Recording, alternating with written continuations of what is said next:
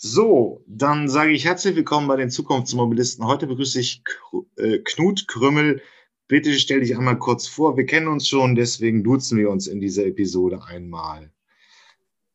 Ja, äh, hallo Jürgen, vielen Dank für die Einladung zu deinem Podcast. Äh, die Zukunftsmobilisten ähm, hat mich sehr gefreut, dass wir hier zusammengekommen sind zum spannenden Thema. Ich stelle mich kurz vor. Mein Name ist Knut Krümmel, bin seit fast 25 Jahren jetzt in der Automobilindustrie äh, tätig, anfänglich äh, bei Audi in der Entwicklung gewesen, habe dann aber meinen Schwerpunkt eigentlich auf der Kundenseite gefunden, ähm, war im Vertrieb und Marketing äh, dort auch und bin dann in die Beratung gewechselt vor ungefähr 15 Jahren zu Porsche Consulting, das ist mein jetziger Arbeitgeber, wo ich auch als äh, Seniorpartner hier verantwortlich bin als Head of New Mobility für die äh, neuen Themen der Mobilität, die die Automobilwirtschaft bewegen. Das ist das Thema Elektromobilität, das ist das Thema autonomes Fahren, das ist das Thema Shared Mobility, also alles Themen, äh, für die sich auch deine Hörer und du sehr interessieren.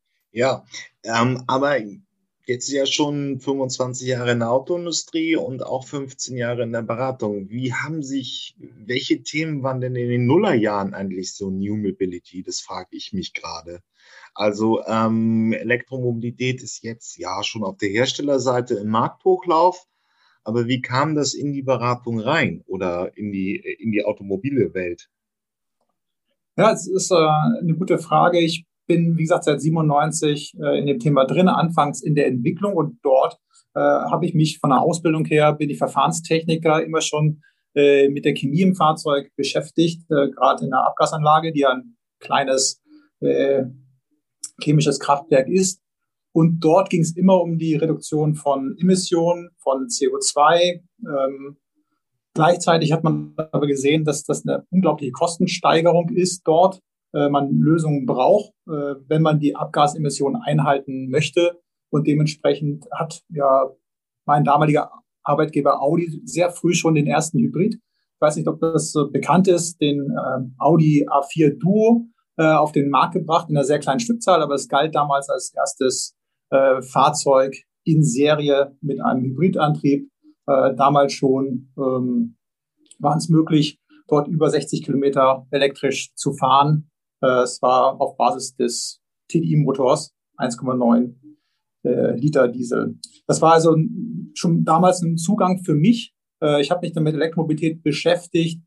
In den Anfängen, glaube ich, in den Nullerjahren, wie du sagst, waren das ja, zarte Pflänzchen, die immer wieder überfahren wurden, glaube ich, von anderen Lösungen, die auch sehr sparsam waren. Gerade im TDI-Bereich gab es 3-Liter-Fahrzeuge. Also das Thema Kosteneinsparung oder Kraftstoffeinsparung spielte da keine große Rolle. Und dann, als, es, als der Umweltaspekt kam, das war so 2010, würde ich sagen, äh, gab es ja tatsächlich die ersten großen hm, sagen wir, Erfolge am Fahrzeugmarkt mit äh, den Franzosen, aber auch äh, Volkswagen hat die erste Fahrzeuge also große Erfolge. Für mich war das schon mal eine Steigerung von Stückzahlen, die im dreistelligen Bereich waren, auf Stückzahlen, die im vierstelligen und teilweise in Summe dann auch im fünfstelligen Bereich waren.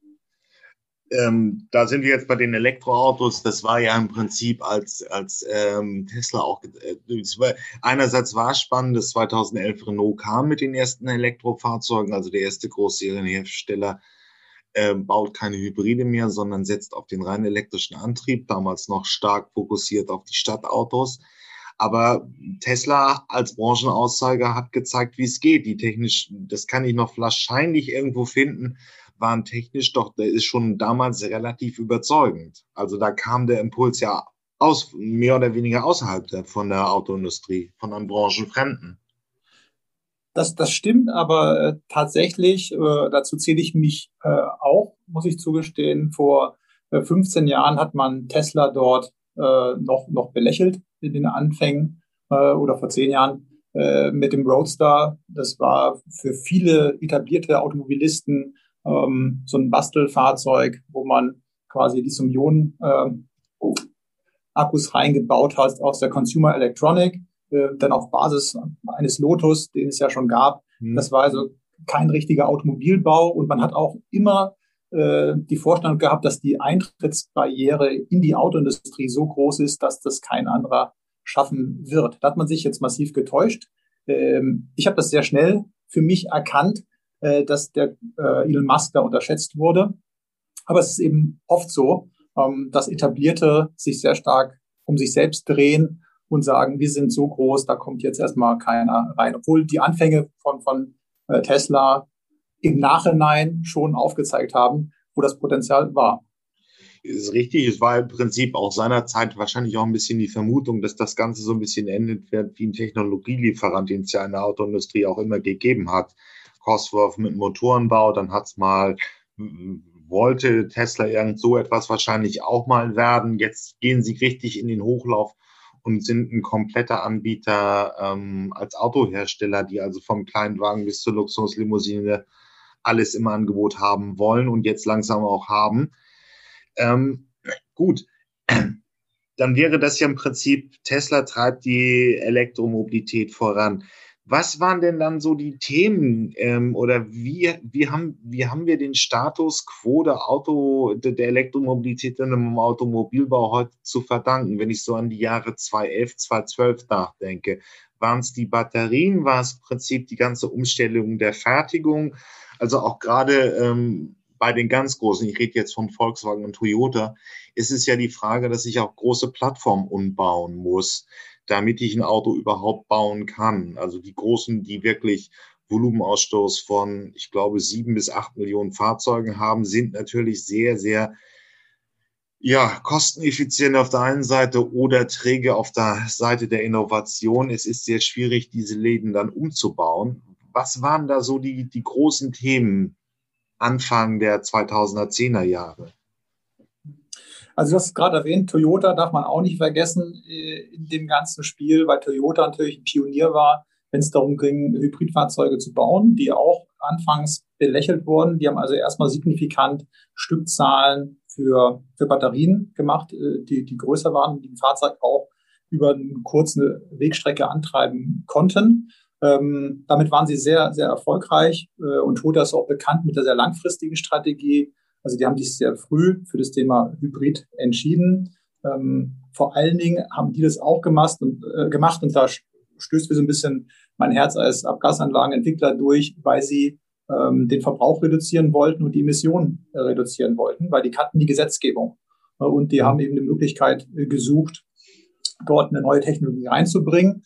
Äh, das rein elektrische Fahrzeug ist natürlich sehr stark getrieben worden, auch durch die Gesetzgebung die, die wir heute auch kennen. Das war ja frühzeitig bekannt, in welche Richtung sich das entwickelt und die zum Beispiel Stichtage ähm, mit 95 Gramm 2020 standen frühzeitig fest und darauf hat sich dann quasi die Autoindustrie äh, ausgelegt und ja auch dann so eine Punktlandung vollbracht. Ähm, ich packe das übrigens beides in die, die Shownotes dieser Episode, den Audi A4 Duo, also der ersten äh, Hybrid von Audi und so weiter. Und der große, was du dann konkretes, konkreter meintest, war sicherlich der Prius, der ich glaube 95 international, 97 auf dem europäischen Markt eingeführt wird. Das waren dann wirklich der Beginn der Hybridisierung des Automobilbaus, also wo zwei Antriebe sich ähm, auf den Antriebsstrang gehen. Ein Elektromotor, ein Verbrenner. Ähm, das ist jetzt heute knapp 25 Jahre später auch schon fast ein bisschen von geschichtlichem Wert. Die Hersteller kommen alle mit äh, vollelektrischen Fahrzeugen. Ja, ähm, so hat sich das entwickelt. Aber wie war, wie war die Veränderung innerhalb des, oder wie war da so die Praxis in der Beratung? Wie sind denn praktisch die, also wir haben jetzt, wir nehmen das Interview am 26.05.2021 auf. Trotz Corona-Krise steigt der Marktanteil von batterieelektrischen Fahrzeugen. Ähm, ähm, Volkswagen kündigt 70 Fahrzeuge bis 25 an. Was haben wir sonst noch? Ja, ähm, das Angebot wird eigentlich durchgehend elektrischer. Ähm, wie sieht's, was waren da so, was waren da die großen Themen, die man so als Consultant auch wirklich beraten hat, wo Fahrzeuge sich verändert, verändern mussten? Ähm, war es da, war es die ganze Produktionssystematik? Waren die Batterien das große Problem oder wo lag das Problem? Also mein erstes Projekt äh, im Bereich Elektromobilität habe ich 2010 gemacht im Volkswagen-Konzern. Damals ging es darum, äh, den Markteintritt vom, vom E-Golf und vom E-Up vorzubereiten. Und äh, eine wesentliche Frage, die man sich gestellt hat, ist natürlich, was verändert sich für den Kunden? Und ein wesentlicher Aspekt tatsächlich, weil der Antriebsstrang, das ist eine Technologie. Wir machen äh, Managementberatung hier bei Porsche Consulting, gucken uns mhm. also Geschäftsmodelle an, Prozesse, Organisation, nicht so sehr äh, die Technologie an sich. Aber die Frage war natürlich, was ändert sich äh, für den Kunden und für die fürs Unternehmen, auch für den Handel, für die Produktion etc. Und dieses Thema Laden hat natürlich die Industrie schon beschäftigt. So, wo lädt der Kunde? Wie viel äh, lädt er? Wann lädt er? Äh, muss ich ihm, um nicht konsequent zu sein, um die Nachhaltigkeits sagen wir, Ansprüche auch abzudecken, nicht auch Grünstrom anbieten. Also alles Fragestellungen, die man heute gelöst hat, aber ähm, die damals komplett neu waren. Und äh, dort haben wir eben, wie gesagt, mit einem Team, das sehr klein war damals noch bei, bei VW, äh, um den E-Golf, äh, diese Themen uns angeschaut und prozessual und organisatorisch vorbereitet. In der Produktion, äh, da äh, sind die Herausforderungen eigentlich eher kleiner, weil der Montageaufwand äh, dort eigentlich immer geringer ist, weil es weniger Teile sind. Ähm, da geht es eher darum zu sagen, wie manage, manage ich das, dass ich da neue Standorte aufbaue für solche Fahrzeuge. Wie mache ich eine Transformation von einem Verbrennerstandort in einen, äh, sagen wir mal, BEF-Standort? Das hat VW gemacht, das hat äh, Mercedes gemacht, hat BMW gemacht. Die haben inzwischen ihre Werke äh, aufgebaut, entweder als vollelektrische äh, Werke, sage ich mal, für, für, für BEF-Fahrzeuge oder als, als Mixwerke. Da gibt es zwei verschiedene Philosophien. Und jetzt Stand 2021, ähm, ist die Autoher sind die Autohersteller soweit, praktisch das gleiche Kundenerlebnis äh, zu bieten? Also egal, ob ich mal ein batterieelektrisches Fahrzeug kaufe oder ein Verbrenner, wäre es im Prinzip das gleiche? Also aus Kundensicht sind die Konzerne so umgebaut, ähm, dass sie jetzt im Prinzip die gleiche Qualität, Leistung ähm, abliefern äh, können wie beim Verbrenner? Ja, ich würde schon sagen, es gibt ja einmal das Fahrzeug an sich, also das Fahrerlebnis, das du dann hast. Ja. Ähm, da ist der, das elektrisch getriebene Fahrzeug sogar noch äh, deutlich besser, würde ich sagen, vom, vom eigenen Empfinden. Beschleunigung ist da äh, überzeugender. Ich kann das Drehmoment von vom ersten, sagen wir mal, Gasstoß, wird man nicht sagen, aber wenn ich auf äh, das äh, Pedal drücke, da, da fahren, ist es wesentlich einfacher zu fahren für Kunden, also gerade Fahranfänger. Wenn ich da mit jüngeren Leuten spreche, die sagen, das so einfach zu fahren wie, äh, sagen wir mal, auf dem, auf dem Jahrmarkt ein Autoscooter, ja, äh, durch diese One-Pedal-Drive. Mhm. Das ist ein wesentlicher Vorteil. Es ist wesentlich leiser. Also ich war noch nie ein Freund von, von lauten Fahrzeugen, auch wenn ich für eine Sportwagenmarke arbeite. Ähm, und da sagen viele Kunden auch, es ist angenehmer, so, so leise äh, zu fahren. Ein Nachteil nach wie vor sind die, sind die hohen Kosten. Das ist noch nicht vergleichbar mit einem ähm, Dieselfahrzeug, aber die mhm. Kosten gehen runter. Das wird man in den nächsten zehn Jahren auch noch sehen, dass da dann Parität herrschen wird und dann wird der Kunde das, das bessere Fahrzeug haben, das vielleicht kostengünstigere Fahrzeug haben und dann wird sich nachher entscheiden beim Thema äh, laden. Also kriegen wir es hin als Industrie, äh, das Ladeerlebnis so zu machen, dass auch vielleicht der Kunde sagt, das ist noch besser als eine Tankstelle. Das wird eine Herausforderung, aber äh, daran arbeitet die Industrie mit Hochdruck. Naja, also was, was du da eben beschrieben hast, ist, dass der Elektromotor einfach von der Motorcharakteristik äh, den, das Drehmoment da hat, wo man es braucht, nämlich im unteren Drehzahlenbereich. Also das sind diese Beschleunigungsorgien. Ich kann sie gerne mal auf die Shownotes packen, wenn man einfach sieht, wie ein Tesla ähm, äh, schneller beschleunigt als ein Ferrari, weil er im äh, geringe, im unteren Geschwindigkeitsbereich einfach mehr Drehmoment hat. Aber, und dann die Kostenfrage. Das ist hier jetzt so die große Preisfrage. Das ist jetzt schwierig zu sagen, weil es natürlich sehr viel Mischmaß gibt. Aber andererseits sind die Produkte auch von Volkswagen, wenn man die Förderung nimmt, eigentlich in der Total Cost of Ownership schon langsam günstiger. Die Asiaten haben es auch schon 2018, also die, die, die Koreaner haben es 2018 geschafft, ähm, bei der Total Cost of Ownership Betrachtung äh, gleichgünstig zu sein mit dem entsprechenden Fahrzeug der Fahrzeugklasse. Also von, von ja, äh, koreanischen Hersteller ist, der Verbre äh, ist das Elektroauto bei der Kompaktklasse genauso teuer wie die Kompaktklasse mit Verbrenner. Wie sieht denn jetzt die Kostenstruktur so aus? Wann ist diese Technik so verstanden? Wann sind die Lernkurven runter? Ähm, und wann kann man dann eigentlich auch wirklich flächendeckend überall und auch ähm, überall genauso günstig fahren wie mit dem Verbrenner? Braucht man da noch äh, Förderung und wie lange? Wann ist da die Kostenparität erreicht?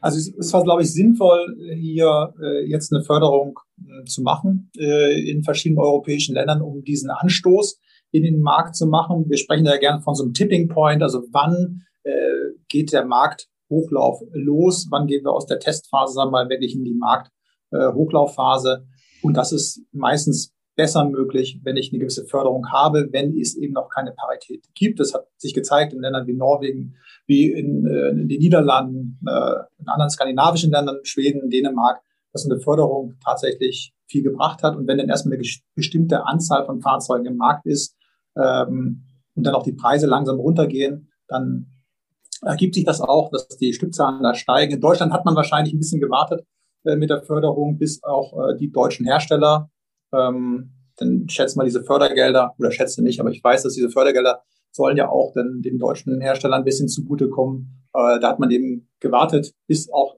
konkurrenzfähige Produkte auf dem Markt waren, was jetzt 2020 passiert ist. Und äh, dementsprechend ist es, glaube ich, schon notwendig gewesen. In der Zukunft muss man einfach sagen, dass die Fahrzeuge günstiger werden müssen und auch werden. Hauptanteil ist die Batterie. Das ist über 25 Prozent der Kosten im Fahrzeug heute noch. Ähm, und Batteriekosten sind in den letzten Jahren schon massiv runtergegangen. Ich sprach von den ersten Projekten, die wir 2010 gemacht haben. Äh, da kostete die Kilowattstunde äh, noch über 300 hm, Euro. Jetzt sind wir inzwischen runter äh, in der Nähe von 100 Euro. Es gibt Technologien und auch Skalierungseffekte, die das noch weiter vergünstigen können. Tesla hat es angekündigt, dass sie hier nochmal Potenzial sehen äh, von fast 50 Prozent. VW hat es auch angekündigt in ihrem Battery Day oder Power Day, so hieß der, ähm, wo sehr, sehr transparent dargestellt wurde, wo der Weg hingeht bis 2030.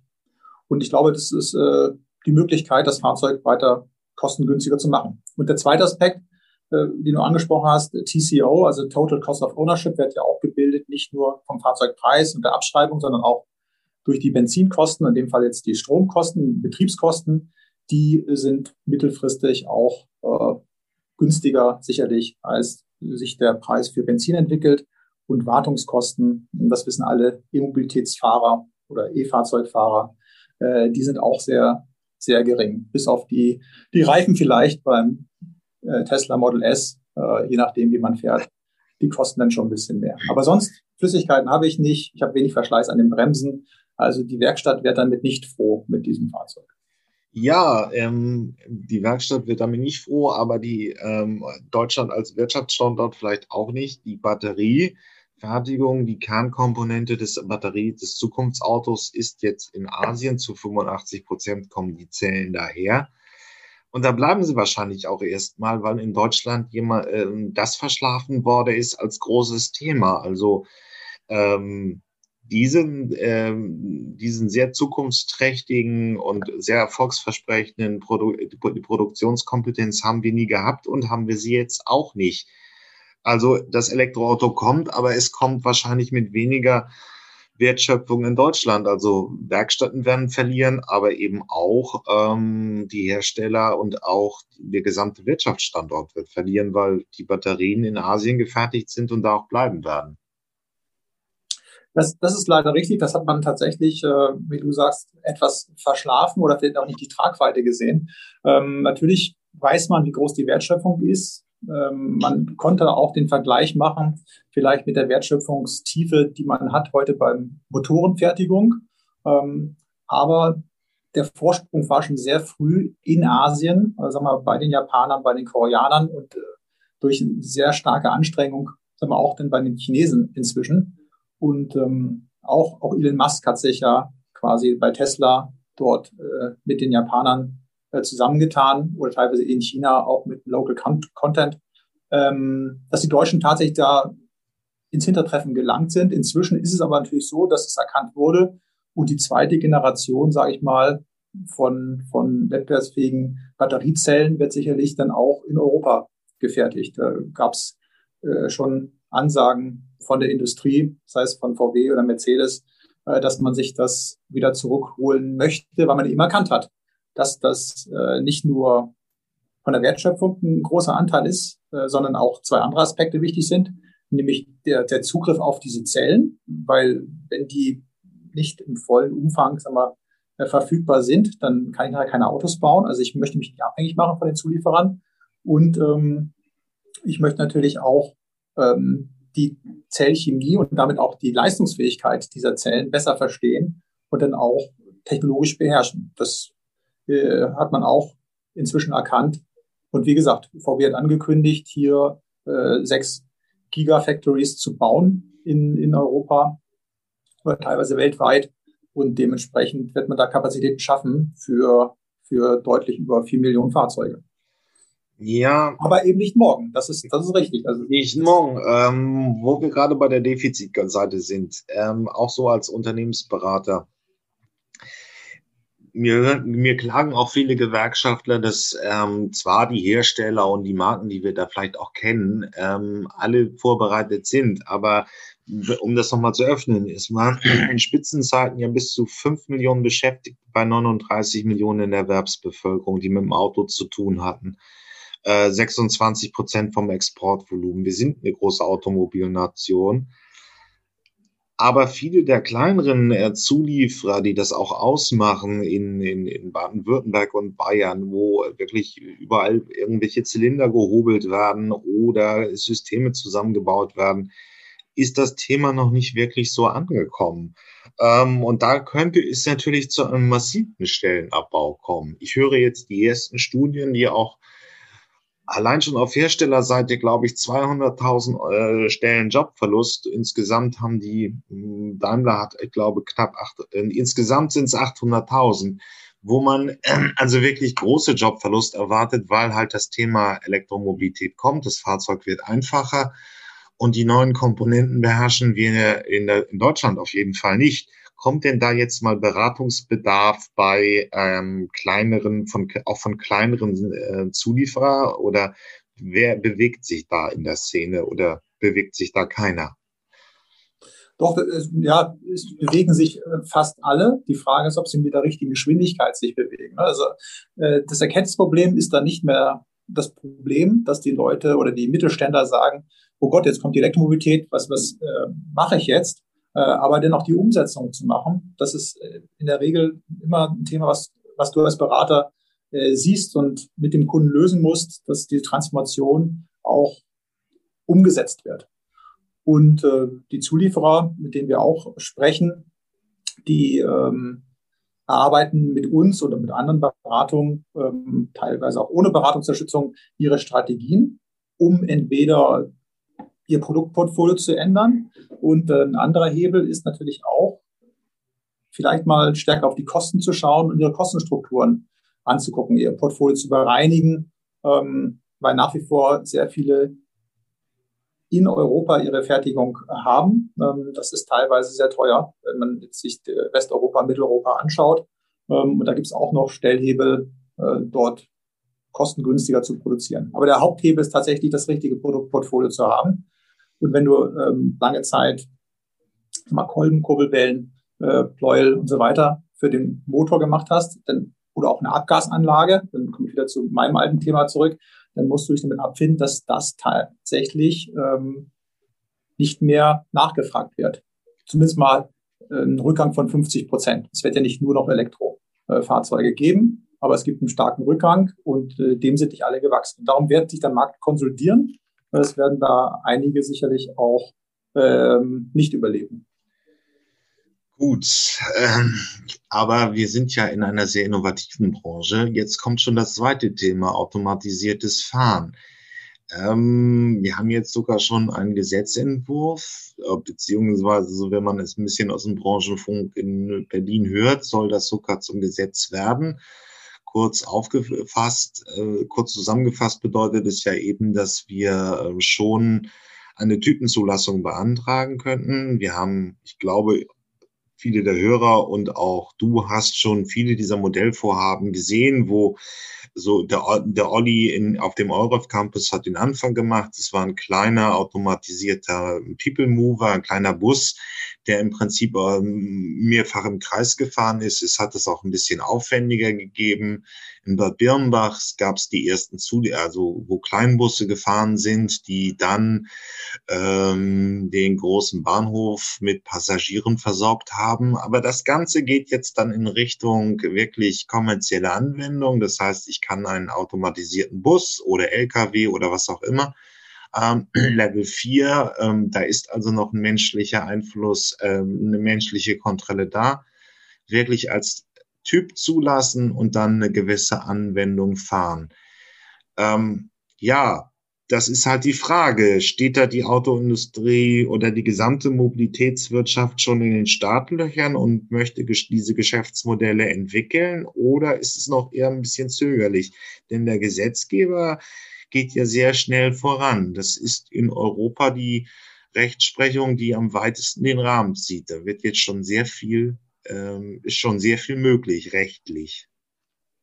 Das ist richtig. Ich glaube, äh, das geht am 28., also in äh, zwei Tagen geht das durch den Bundesrat, das Gesetz. Ich gehe auch davon aus, dass es so durchgeht. Und das äh, ermöglicht sicherlich äh, den deutschen Playern, aber auch ja, ausländischen Playern, wenn sie hier in Deutschland Versuche durchführen wollen, sag mal, im, im Feld Möglichkeiten, die es vorher nicht gegeben hat. Ich würde es jetzt nicht so sagen, wie, glaube ich, der Andreas Scheuer es betitelt hat, dass wir jetzt international führend wären beim autonomen Fahren. Da, glaube ich, gibt es nach wie vor äh, andere Player in USA und in China, die dort weiter sind. Aber wir können eben diese Geschäftsmodelle auf die Straße bringen, weit weg von einem wirklich Testbetrieb, sondern tatsächlich ähm, deutlich vereinfacht äh, und uns da auch ausprobieren. Und das ist sicherlich ähm, ein großer Meilenstein, äh, der es den Playern einfacher macht.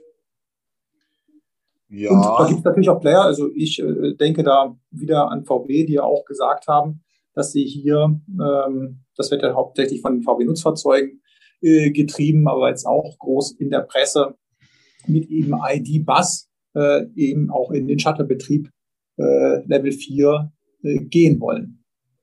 Und ähm, was, was können wir da, also und dann, wenn man dann fragt, das geht ja dann schon in Richtung Geschäftsmodell. Was wären die Geschäftsmodelle, die sich da so anbieten würden? Das, ich höre immer wieder die Zulieferfahrt vom Flughafen in die Innenstadt nach Hamburg oder Frankfurt oder Berlin.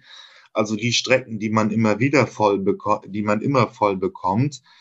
Ähm, das äh, wären dann so die ersten Modelle, die wir sind ja irgendwo so im Stadium zwischen Testprojekt oder schon, das ist eine kommerzielle Anwendung, die offen ist für die Öffentlichkeit und dann kann man eben auch damit schon Geld verdienen. Aber das sind so die Modelle, die diskutiert werden.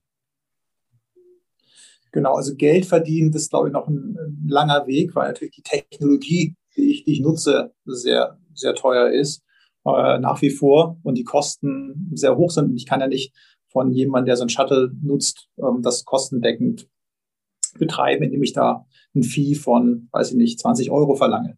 Aber nichtsdestotrotz, ähm, wenn ich jetzt gucke, wie so Geschäftsmodelle funktionieren, das geht entweder über Nutzenmaximierung, dass der Nutzen so groß ist, dass der Kunde bereit ist, für diese Leistung zu bezahlen, oder ich kann eben auch äh, Kosten reduzieren. Ähm, und das wird sicherlich der größere Anwendungsfall sein beim autonomen äh, Fahren, gerade im Nutzfahrzeugbereich, im Shuttleverkehr, wo Ware transportiert wird. Ähm, ich gebe dir mal ein Beispiel, wo das schon gemacht wird, jetzt vielleicht nicht aus Deutschland, aber äh, wo sehr viele Kosten eingespart werden, weil ich da komplett automatisiert arbeiten kann. Das ist an Hafenanlagen in der Logistik in China, in Shanghai zum Beispiel, in Hongkong, äh, da sind voll automatisierte, automatisierte ähm, Häfen, ähm, wo ich keine Menschen mehr brauche, um die Logistik abzuwickeln. Mhm. Und wenn ich natürlich klar auch Strecken habe, äh, im Shuttleverkehr, auf Flughäfen, wo ich heute auch den Kostenfaktor Fahrer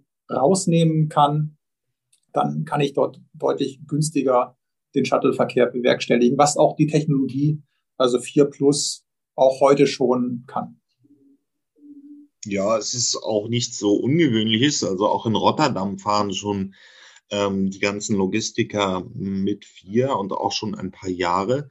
Aber die große Frage ist ja natürlich, wie kommt das jetzt in die Öffentlichkeit? Also ähm, das, könnt, ähm, das könnte dann eben dieser Shuttle-Verkehr sein, könnte das auch irgendwas in der Logistik sein, weil da ist natürlich der ökonomische Druck auch höher, dass man also wirklich sagt, ein LKW fährt bummelig, na, sagen wir mal acht Stunden mit dem Fahrrad, dann sind Ruhezeiten und da kommt im Prinzip relativ große, ähm, ähm, entstehen relativ große Kosten. Kann das ein Einfallstor auch sein in Zukunft? Das ist sicherlich einer der größten Anwendungsfälle. Also es gibt ja diese zwei ganz großen äh, sagen wir, Geschäftsmodelle, auf die gewettet wird. Der eine ist äh, das Thema Robotaxis, das ist auch äh, ausführlich besprochen worden, schon äh, von Vorrednern von mir. Aber der zweite Anwendungsfall ist tatsächlich im Logistikbereich, Lkw, auch Longhaul, weil wir hatten von mal das äh, Stichwort TCO, also Total Cost of Ownership.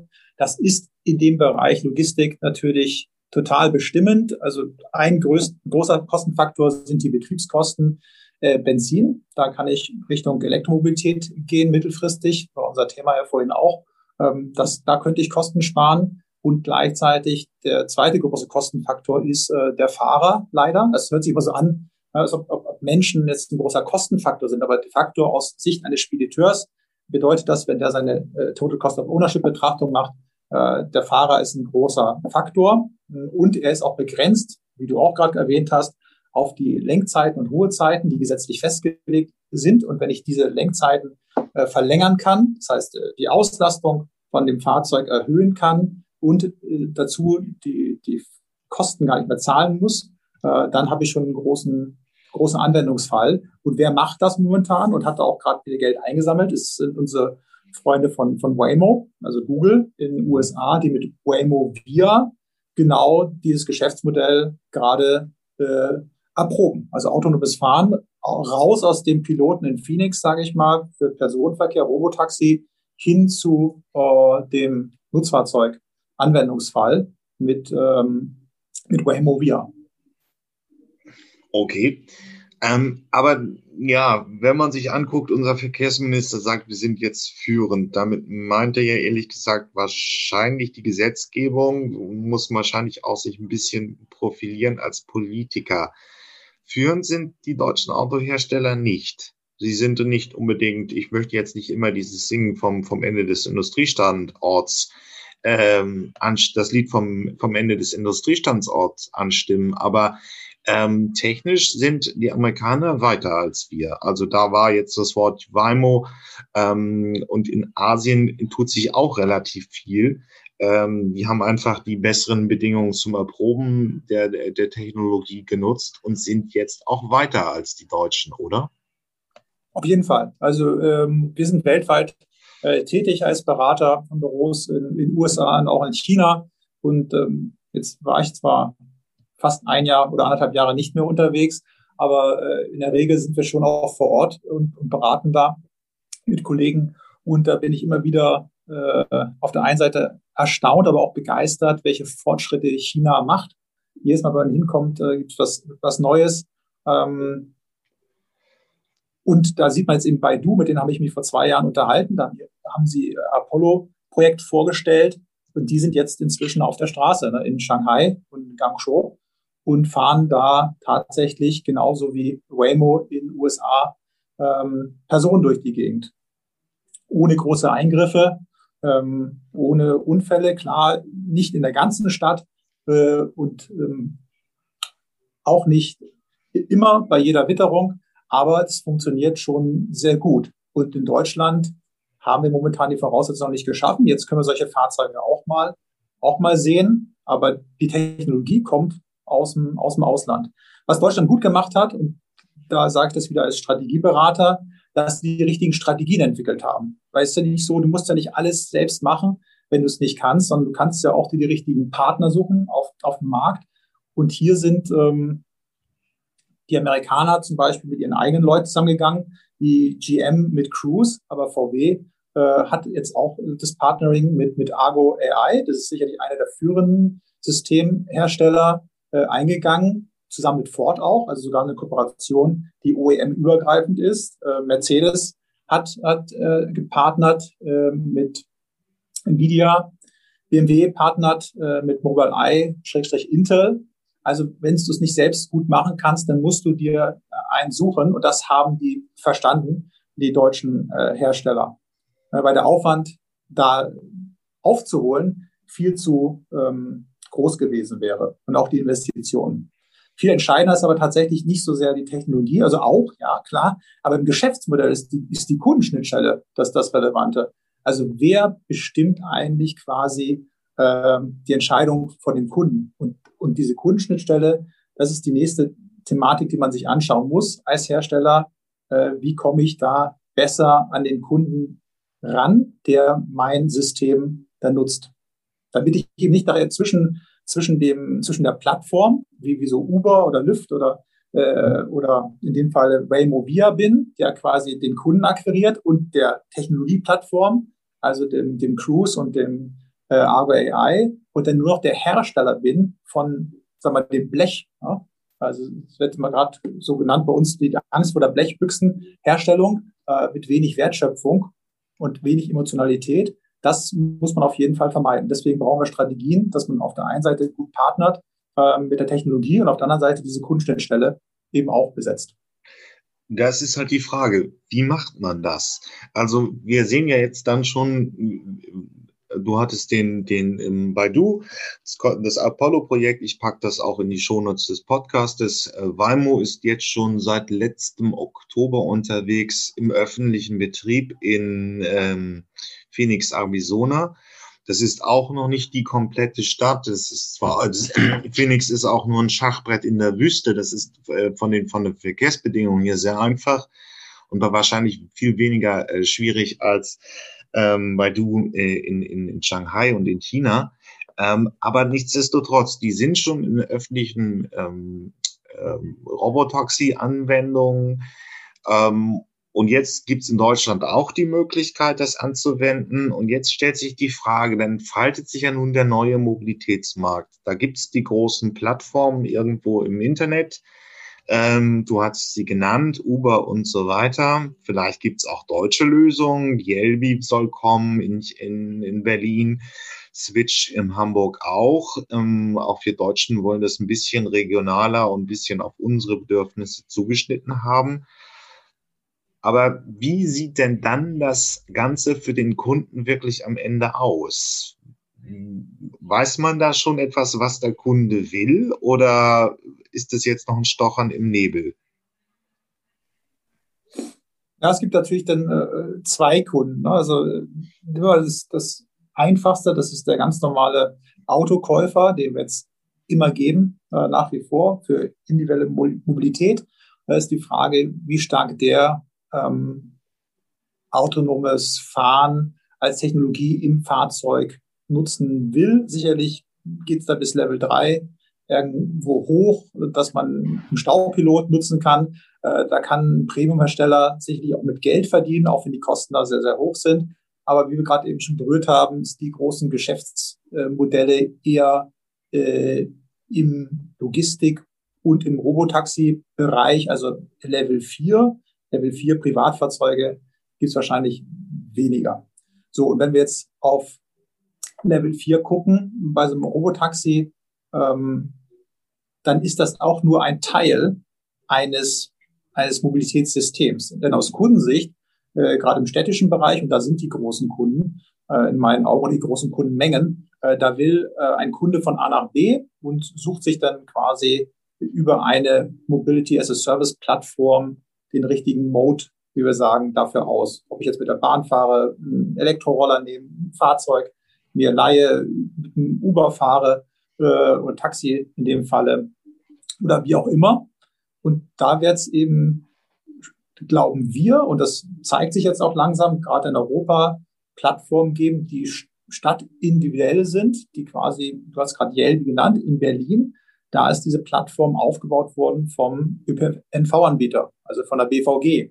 und die sagt, pass auf, wir haben hier ein Angebot ÖPNV, wir haben auch, wir können auch ein Taxiangebot hier raufholen, wir können auch äh, Ride-Pooling hier raufholen, wir können Fahrräder anbieten, wir können Roller anbieten und wir haben auch den größten Kundenstamm. Und da wird es als Hersteller tatsächlich schwierig, dieses System zu beherrschen. Da kannst du als Hersteller einen Service anbieten, äh, wie zum Beispiel in Berlin mit WeShare, also ein, ein Carsharing-Plattform, äh, wo Kunden VWs, es gibt es auch von BMW, mit DriveNow sich Fahrzeuge mieten können auf, auf Zeit. Aber als Hersteller dort reinzukommen, als bestimmte Plattform in Städten, wird sehr, sehr schwierig werden, weil das auch städtisch bestimmt wird, wer da das Sagen hat. Und es ist auch so, der Vorteil von diesen städtischen Plattformen ist, sie müssen nicht unbedingt Geld verdienen. Ich mal vorsichtig. Okay. Ähm, sie müssen nicht unbedingt Geld verdienen. Das ist ja eine schöne ähm, Umschreibung für den ÖPNV. Ähm, der ist in weiten Strecken defizitär. Das ist natürlich auch die Frage, dass und gerade beim ÖPNV muss man auch sagen, sie waren nun nicht gerade sehr innovationsoffen in den letzten Jahren. Könnte, kann es daran auch dann scheitern, dass also irgendwie es sich nicht doch lohnt, als Hersteller eine eigene Plattform zu bauen ähm, und da die Innenstadtverkehr anzubieten, weil der ÖPNV ist, naja, sagen wir, als Steckenpferd anbietet. Es muss halt sein, es ist politisch gewollt, aber es wird dann auch nicht wirklich richtig gut umgesetzt und so gesehen fehlt dann auch die Kundenakzeptanz. Ja, aber die Frage ist echt äh, nachher größer, ist die Kundenakzeptanz äh, bei einem ÖPNV-Anbieter als, als, als Brand nachher, also wenn es die Marke BVG oder MVV oder ja. äh, Hamburger Hochbahn, wer immer der, der Player ist in der Stadt, ist diese Marke schwächer oder stärker als ein Automobilhersteller wie Mercedes-Benz ähm, oder, oder BMW oder auch Volkswagen. Als, als sagen wir, Marke, die dafür steht, Kunden mh, hm, verbindlich, sicher, kostengünstig von A nach B zu bringen. Weil immer auch jede Marke mit mh, hm, ja, gewissen Attributen versehen ist. Und Mercedes hat es gezeigt, dass es nicht gut funktionieren kann. Hier in Stuttgart zum Beispiel, wo ich, wo ich lebe, äh, hat Mercedes-Benz versucht, eine Plattform aufzubauen, hat aber da sehr viele eigene Services platziert. Und da haben die Kunden nachher auch einmal gesagt, naja, ich möchte schon das volle Angebot, nicht nur ein Mercedes-Benz-Angebot ähm, haben. Und das volle Angebot, das auch das neutrale, sage ich mal, zusammengestellte, das kann sicherlich besser oder da vertraut man eher der Stadt, die ja auch nicht nur einen kommerziellen Auftrag hat, sondern auch einen Versorgungsauftrag. Das darfst du nicht mhm. vergessen, dass, dass Städte sagen, dass auch ich muss jeden befördern von A nach B bei jeder Tageszeit. Ich kann auch keinen Kunden ablehnen. Ich kann auch kein dynamisches Pricing einführen.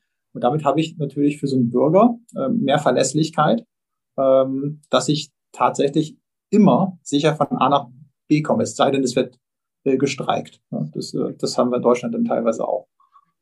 Okay. Aber Spaß beiseite, eigentlich ist wird, dieser Auftrag wird äh, von der städtischen Verantwortung wahrgenommen und dementsprechend glauben, glauben wir, das ist aber nicht nur in Deutschland so, sondern in ganz Europa, teilweise auch in, in Asien, dass Städte sehr stark bestimmen, wer mitspielen kann und wer nicht.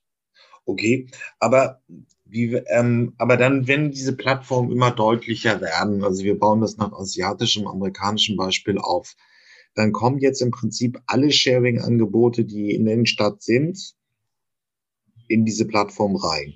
Ich hatte mal 2019 einen Beitrag gemacht. In Hamburg gab es sechs Optionen mit neun Anbietern, um eine Strecke von vier Kilometer in der Innenstadt zu machen. Da war dann alles drin. Äh, geliehenes Fahrrad, ÖPNV, äh, Roller, Taxi, äh, äh, Sammeltaxi, Moja oder auch andere. Das heißt, die müssen jetzt einfach in den nächsten Jahren in diese Plattformen, diese städtischen Plattformen rein. Könnte man das so als Zukunftsprognose einfach mal stehen lassen? Genau. Die müssen okay. da rein und das äh, muss orchestriert werden. Deswegen brauchen wir auch da mehr Kompetenz in den Städten, äh, das, das zu administrieren, das zu organisieren, das zu managen. Ähm, die fehlt vielleicht noch und du brauchst technologisch auch eine Plattform, die anschlussfähig ist. Da gibt es aber inzwischen auch Anbieter. Äh, da kann ich vielleicht einen Trafi ist auch bekannt in Deutschland, der solche Plattformen technologisch aufbaut, anschlussfähig macht äh, und natürlich auch ein tolles Geschäftsmodell dadurch entwickelt hat, ähm, dass er im Hintergrund wirkt. Das ist also keine Brand, die im Vordergrund steht und wo der Kunde sagt, ah, ich fahre jetzt mit Trafi, der fährt weiterhin mit Yelby, sage ich mal, aber da im Hintergrund äh, arbeitet die Software äh, und die ist skalierbar in, in viele Städte und die Kollegen von, von Yelby ist inzwischen jetzt kein Startup mehr, sondern eine etablierte äh, Firma ähm, aus, aus Litauen. Äh, das funktioniert sehr, sehr gut. Und solche, solche Technologieplattformen braucht man eben auch. Aber das ist eben auch eine Technologieplattform, die nicht von einem Automobilhersteller entwickelt okay. wird. Ja, aber und wenn man jetzt also, also Don Daleman war hier und besprach, das war am Anfang, das jetzt vor drei Jahren das Auto abgeschafft, das eigene Auto abgeschafft und ist umgestiegen. Damals war es noch irgendwie ein knappes Wochenende, was er mit, äh, damit verbracht hat, alle Apps sich aufs Handy zu spielen. Das ist wahrscheinlich der Punkt, ja, das Kundenbedürf, äh, das Kundenerlebnis jetzt noch ziemlich schlecht gestaltet, mh, hm, weil man einfach sehr viel auf die, aufs Handy spielen muss. Wie geht's denn dann weiter? Also ähm, wie, ähm, es kommen die neuen Anbieter in die Plattform rein die dann auch ähm, ihre Mobilitätsdienstleistung anbieten. Und äh, wo geht's weiter? Also ich frage auch für den Hintergrund von Geschäftsmodellen. Ähm, möchte man dann irgendwo, denkt man dann auch schon so auf einer Strategieebene nach, wenn irgendwie in zwei, drei, vier, fünf Jahren eine solche Plattform da ist, wenn sie genutzt wird, muss ich dann ein Einkaufszentrum dahin bau, äh, bauen, wo viele Menschen ähm, ankommen oder muss ich versuchen, irgendwie dort ähm, Kaffee oder Snacks, also das, was man so in der, im täglichen Transport braucht, hinzustellen. Es kommt ja dann auch auf die, ja, sagen wir mal, die, die Industrie oder das Umfeld in dieser Stadt an, denn bis zum gewissen Maß werden sich Verkehrsströme verändern. Ja, also ich glaube, dass in diesem ganzen System eben nicht so viel Profit hängen bleibt, weil es muss nachher auch einer bezahlen. Das ist nachher der, der Endkunde, der von A nach B möchte.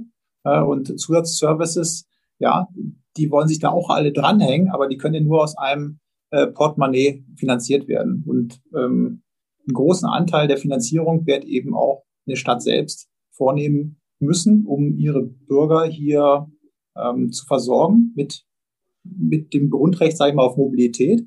Ähm, das, das ist eine Aufgabe, die es immer geben wird. Und dort ist eben der Profit Pool, wie wir das als Berater sagen, äh, denn auch irgendwo begrenzt. Die Stadt, klar, die kauft vielleicht Fahrzeuge, äh, da macht dann ein Hardwarehersteller, der Züge herstellt oder, oder Autos oder solche autonomen Fahrzeuge, so Pots, vielleicht ein, ein Geschäft mit aber nachher kann er nur einen begrenzten Fahrpreis ähm, verlangen. Und die großen Plattformen ähm, wie Uber, deren Geschäftsmodell ja auch darauf basiert, dass sie, wie wir sagen, asset-free sind, also sie haben keine Fahrzeuge, sondern sie vermitteln Fahrten und diese Vermittlungsgebühr äh, trägt dazu bei, dass sie Geld verdienen. Da weiß man heute auch, dass nur über die Vermittlungsgebühr ähm, diese Plattformen nicht lukrativ werden oder profitabel werden. Genau. Uber ist seit, äh, glaube ich, jetzt schon knappes Jahrzehnt sind sie unterwegs. Sie sind immer noch nicht profitabel. Und es hat sich auch gezeigt, also obwohl sie ja sagen, äh, immer am Markt und auch an der Börse ihre Story ist, wir sind asset-free, äh, also wir sind auch sehr, sehr unanfällig, hat man jetzt gesehen in, in der großen Schwankung. Ähm, in Corona-Zeiten, da sind die Umsätze über die Fahrten auch über 50 Prozent zurückgegangen. Ähm, da haben die quasi sehr viel Geld verloren, weil sie schon auf die Transaktionskosten da angewiesen sind. Haben ein bisschen was gewonnen mit Uber Eats und Delivery, äh, aber das Geschäftsmodell, äh, das hat auch nicht, nicht bewiesen, dass es tragfähig äh, ist. Und ob das tatsächlich dann auch funktioniert, wird auch noch ein Gedanke äh, als Diskussion, müssen wir jetzt nicht tatsächlich lösen, das Problem. Aber wir fragen uns natürlich auch, Momentan kann Uber nur existieren dadurch, also kann Asset Light sein, dadurch, dass die Fahrer finden, die ihr Fahrzeug dort mit reinbringen ins Geschäftsmodell.